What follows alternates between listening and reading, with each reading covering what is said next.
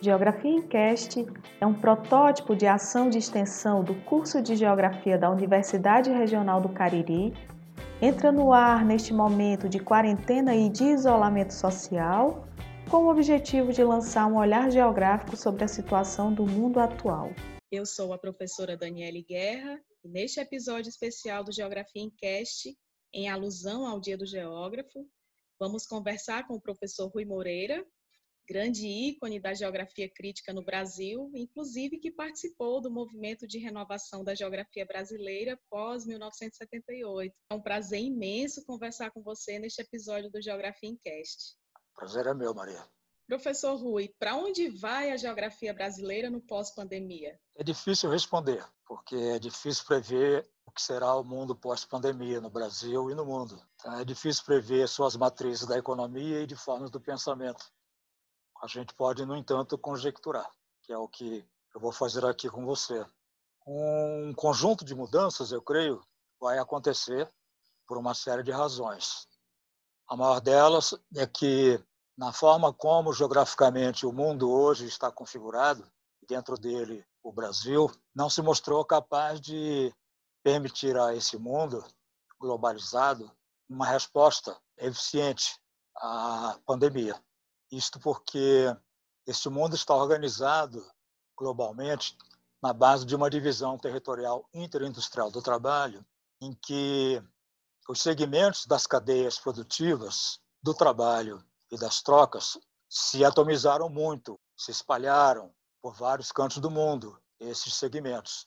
Um pouco semelhantemente a como é a estrutura da produção do automóvel, que combina um conjunto de indústrias de autopeças que depois são reunidas num ponto e aí então monta-se automóvel. Essa indústria automóvel, que estava organizada dentro das fronteiras nacionais até a década de 70, a partir daí se atomiza e cada segmento é deslocado para ser produzido num país.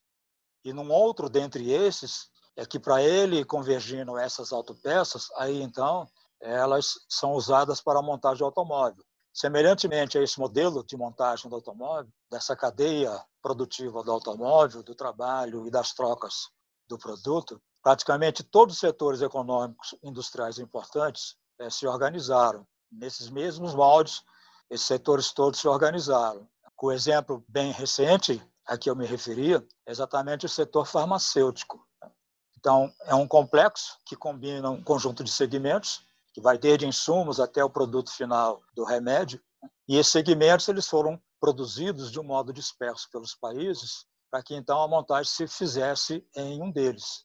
Eis que a epidemia foi global, de uma maneira muito rápida, se disseminando por todos os cantos quase que simultaneamente, e isso provocou uma demanda de todos os cantos do mundo para esses mesmos produtos. Então, houve um embargo do atendimento da demanda, houve aí um descompasso por conta dessa configuração geográfica entre a oferta e a demanda. Então, isso está fazendo que eh, se pense desde o campo geral do sistema da economia até o campo geral das comunicações, numa reorganização dessa divisão internacional do trabalho, como que montando uma espécie de um híbrido né, do que é de hoje, que eu acabei de descrever, e o que era a do passado até a década de 70. Né. Então, o que eu estou querendo dizer é que uma conjectura que a gente pode fazer de tendências é a de como vai ficar essa configuração.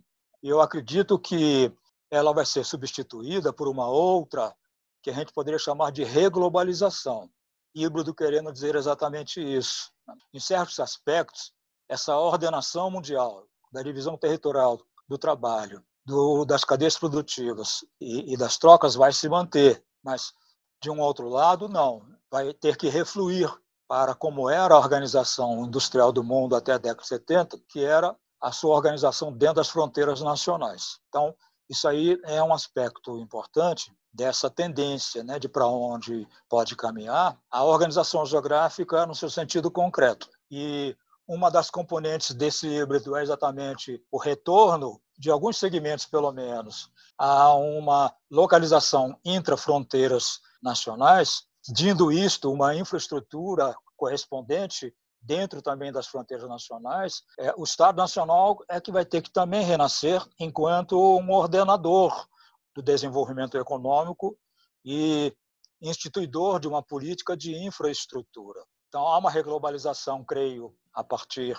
dessa pandemia como tendência, do ponto de vista da estrutura produtiva, sobretudo do mundo da indústria, mas também do ponto de vista das relações internacionais, agora me referindo ao Estado. Mas isso significa dizer que as relações políticas vão também restabelecer, agora no sentido dos partidos e das ideologias, o velho discurso do nacionalismo. Então, são três aspectos no campo da ordem material, econômica, que eu apontaria como, respondendo à sua pergunta, né, nos diria para onde vai a geografia, mas a geografia no sentido do concreto. Né? A geografia enquanto a forma de organização espacial real, concreta das sociedades, das relações internacionais, das relações locais, regionais, nacionais.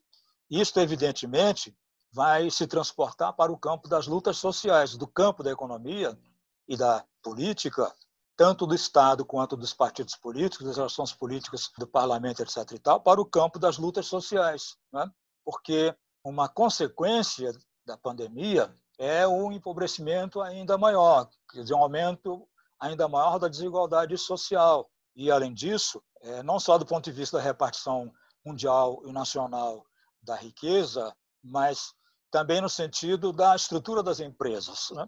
As empresas que entraram na crise com o mínimo de aporte financeiro vão ter condição de resistir aos dois, três, quatro, cinco meses de duração da epidemia. Geralmente, os grandes monopólios, industriais, mercantis, agrários, bancários, financeiros, e vai por aí. Mas as empresas de pequeno porte e médio porte, que são no Brasil aquelas que mais oferecem emprego e, consequentemente, renda, por não terem esta retaguarda financeira, elas tendem a desaparecer. Até porque vai depender dos recursos existentes no quadro de cada Estado nacional, para que, então, com a ajuda do Estado, essas empresas consigam dispor né, de algum apoio financeiro, meio que na forma do crédito público, para suprir a ausência do aporte financeiro, né? sem o que, mesmo fechando e demitindo os trabalhadores, elas vão ter as suas despesas, é isso? de aluguéis e assim sucessivamente. Então vamos ter aí um quadro social de muita tensão, né? de, de tensão no campo interno do capital e no campo interno é, das relações sociais, o que vai intensificar é, o conflito, o velho conflito capital-trabalho, não é isso? Porque as sociedades vão entrar no momento de uma crise econômica, reproduzindo no plano econômico a crise sanitária, que também, assim como a sanitária, vai trazer o seu significado de algo muito difícil de se administrar, de se controlar. Né? Como nós somos numa economia de mercado, é claro que a tendência é o setor empresarial e o capital transferirem né, esse ônus todo de recuperação da economia da classe trabalhadora né, e das pequenas empresas. Então, é um quadro de tensão muito forte. E é um quadro de tensão que vai acabar também reproduzindo essa reconfiguração do plano das relações internacionais, de restabelecimento de uma certa recuperação de autonomia, de soberania, né, de Estado-nação é, dos países. É então, essas tensões sociais elas recuperando né, o seu pique de tempo atrás, também em termos de conflitos sociais interno às grandes nações. Também aí nós vamos ter um híbrido, né? um híbrido de uma reglobalização em termos de economia, em termos de relação entre os estados, em termos de relações internacionais políticas e um híbrido também do ponto de vista social, uma reglobalização econômica, política, uma reglobalização das relações sociais. É isso? Um híbrido em todos os campos o que vai também se transferir para o campo do jurídico. Né? As relações jurídicas também elas vão ter que ser rearrematadas, recriadas, para poder instrumentar o controle né, desses convites, dessas tensões, para administrar esse conjunto de situações. Né? E tudo isso, por fim, vai se reproduzir no campo do pensamento, é evidente. Né? Então, todo o paradigma de pensamento social com que nós trabalhamos nessas últimas décadas tende a dar lugar ao paradigma da totalidade. Então, essa visão muito fragmentária em que a ciência entrou, em que o pensamento social entrou, é, acompanhando essa estrutura fragmentária da economia de escala internacional. Isso, assim como a escala internacional vai dar lugar à totalidade econômica no nível dos Estados nacionais, também o pensamento vai dar lugar à totalidade do ponto de vista né, analítico do pensamento. Então, a totalidade que até a década de 90 era a principal categoria do método e que dá lugar então à efemeridade, à fragmentação, etc. e tal, né? apontado pelo pós-moderno como o fim das narrativas, ela volta a ter importância. Então, a geografia fragmentária que nós temos hoje, né, ela vai ter que se refazer no sentido dela deixar de ser tão fragmentária como ela está sendo, para que ela busque alguma forma de apoio numa visão de totalidade. Então, a geografia de gênero não vai poder ser uma geografia estritamente é, das mulheres. Né? A situação das mulheres vai ter que ser vista dentro de um todo mais global. Né? É isso que vai fazer com que o discurso do sexismo é, ganhe, e a crítica do sexismo e o combate ao sexismo, né, é essa peculiaridade de uma ação de natureza global conceito então de sexismo que era combatido pela geografia de gênero, né, como uma coisa meio como que sem chão, vai ter que ser substituído por algo que tem o seu chão que o define enquanto sexismo. Então nós vamos ter que passar a ter na geografia de gênero o conceito de um sexismo estrutural. A mesma coisa no campo da geografia étnica, né, um racismo estrutural. A misoginia também é uma componente aí é, do, do, combate das mulheres, né, na geografia de gênero, na sociologia de gênero, na história de gênero, ela também vai ter que ter, ser vista dentro né, deste aporte teórico-metodológico da totalidade, quer dizer, é uma misoginia estrutural. E assim há uma é, necessidade de se rever é, todo um conjunto de, de, de visões, né, de interpretações e concepções matriciais. Então, as matrizes geográficas do passado elas vão ser buscadas de novo, aonde elas foram jogadas, no baú da história do pensamento geográfico, para serem trazidas para os dias de hoje. Então, aquela discussão que nós tínhamos na década de 70, e que, de certo modo, deu lugar na década de 90 e até agora a essa geografia fragmentária, de uma certa maneira ela vai ser recuperada. Né? Mas não vamos voltar à década de 70, pura e simplesmente, nem do ponto de vista econômico, nem do ponto de vista das relações entre os Estados, nem do ponto de vista das ações políticas, nem do ponto de vista das situações sociais, da distribuição da riqueza, das tensões sociais, dos conflitos sociais, e menos ainda do ponto de vista das ideias. Né? É por isso que eu comecei lhe dizendo que é difícil a gente prever esse mundo de pós-pandemia. Né? A gente pode conjecturar que, dado a essa situação toda, dificuldade de combate por conta dessa configuração geográfica mundial, é, vírus, o mundo não vai mais né, poder se manter organizado nos mesmos termos geográficos de até agora. Então, teremos que aí repensar, né, o mundo vai ter que repensar o seu modo geográfico de se organizar, né, desde o capital até as lutas de classes, né, como também vamos ter que rever isso do ponto de vista do correspondente no campo do pensamento. Né? Se a realidade material muda, então o pensamento acompanha né, isso naquela velha observação né, de que existe uma relação entre o pensar e o ser, né, em que não há como uma coisa estar dissociada da outra. É um conjunto bem resumido né, de considerações que eu faria para lhe responder à pergunta. Né? Quando muito, eu acho que a gente pode fazer uma agenda de possibilidades, de tendências. Né? O quanto mais é avançar algumas afirmações que a gente não tem muita condição ainda por falta de evidência empírica da realidade do momento, para a gente poder afirmar um pouco mais enfaticamente, vai acontecer isso, aquilo, aquilo outro. É isso? Porque se não existe bola de cristal para imaginarmos o que vai acontecer amanhã, muito menos para este momento muito complicado, né? Epidêmico em escala mundial e pandêmico em escala de Brasil. Aqui a epidemia virou pandemia. Aqui a epidemia virou pandemia. E o que dizer para os jovens geógrafos nesse dia comemorativo, Dia do Geógrafo?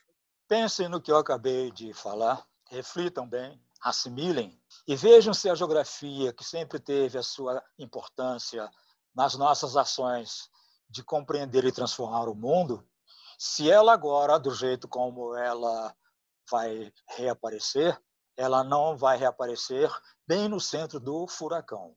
A geografia, que sempre foi importante, ela vai adquirir uma importância fundamental. Né? Não vamos fazer um discurso corporativista de puxar sardinha para a nossa brasa e dizer que a geografia vai ser a ciência por excelência deste mundo de amanhã, se não do mundo em si de amanhã, mas dessa transição do mundo de hoje para o mundo de amanhã. O que significa dizer que vocês escolheram no momento certo, provavelmente, né, o campo profissional certo. Porque vocês escolheram, antes de mais nada, uma profissão. Né? Vocês escolheram uma alternativa intelectual de pensar e agir dentro do mundo, mas fazendo isso como um profissional, porque a geografia tem essa peculiaridade, né, de ser uma forma de profissão e uma forma instrumental de ação orientada por um pensamento muito forte, né, de intervenção sobre as nossas realidades. O resto vocês é que vão ter que responder para vocês, né, até onde vai a seriedade com que vocês estudantes vão encarar né, este campo de formação profissional e intelectual que vocês escolheram. Mas se este velho amigo pode dizer para vocês alguma coisa de sua experiência, sobretudo neste momento, o que minha experiência me permite transferir para vocês é: acreditem na geografia. Ela foi e é uma opção excelente. Mesmo que vocês se sintam meio na dúvida, reafirmem a sua certeza. A geografia vai ter um papel poderosíssimo e importantíssimo neste momento de reformulação do mundo. Sobretudo porque o mundo é sempre um mundo de classes sociais, de conflitos de classes, de interesses opostos. Né? Então, também aí é bom que você pare para pensar, né? porque você pode colocar a serviço, nesse momento de reformatação do mundo, tanto do ponto de vista material, civilizacional, quanto do ponto de vista ideológico e pensamento, do capital. Mas também você pode, para reafirmar tudo isso, refazer, mas para manter a coisa do jeito que é em sua essência. Né? Ou então para caminharmos para uma possibilidade, uma sociedade nova, diferente. Né? Contido como possibilidade neste conjunto de tendências também é um pós-capitalismo. Tenha o nome que isso tiver. Porque, na verdade, essa dificuldade do mundo de enfrentar a, crise é uma dificuldade gerada por ter que estar sendo enfrentada dentro de uma estrutura de sociedade, né, de formação social de modo de produção, que é isso mesmo, que é isso mesmo, que não está comprometida com a humanidade. Mas como a humanidade ela tem que se comprometer com ela mesma, e a geografia tem a ver né, com este comprometimento da humanidade consigo mesma, até para instrumentar a compreensão da, dela é, neste campo, né, de ela entender que ela é que é o sujeito da história. Né? Então, é uma sociedade de tipo novo, certamente é o que vai ter que aparecer, né? porque esse vírus que aconteceu agora não é um caso único na história. Se nós pararmos para dar uma olhada, nós temos vivido nesse último século uma sequência de epidemias. Né? E essas epidemias elas vêm acontecendo num intervalo de tempo cada vez menor. Espero que não, não é isso? Mas certamente, em algum lugar aí do buraco dessa estrutura capitalista da geografia mundial, uma nova epidemia pode estar sendo gerada. Né? O que significa dizer, então, que, de novo, quando uma forma nova de vírus de epidemia aparecer, não, não podemos querer que a mesma dificuldade né, de solução de hoje tenhamos que enfrentar amanhã. Para isso, vamos ter que pensar num outro tipo de sociedade. A geografia é uma forma né, de pensar tudo isso também é poderosa. De resto, parabéns a vocês. E como vocês escolheram geografia, eu sou geógrafo, a Maria é geógrafo, né? e a geografia brasileira se reúne regularmente, a minha expectativa e esperança é que essa conversa a gente tenha ao vivo e a cores, proximamente, nos encontros físicos. Por exemplo, é para estarmos tendo agora em julho o Encontro Nacional dos Geógrafos da AGB. Vai acontecer em algum momento. Então, até lá. Professor Rui Moreira, fico lisonjeada com a sua participação no Geografia Encast, sobretudo nesta data que homenageia os geógrafos e geógrafas, um verdadeiro presente para alimentar nossas reflexões e orientar nossos passos neste momento de transição. Então, muito obrigada. Prazer foi meu. Cuide-se e cuidem-se. Geografia em Cast é um podcast semanal do curso de Geografia da Universidade Regional do Cariri.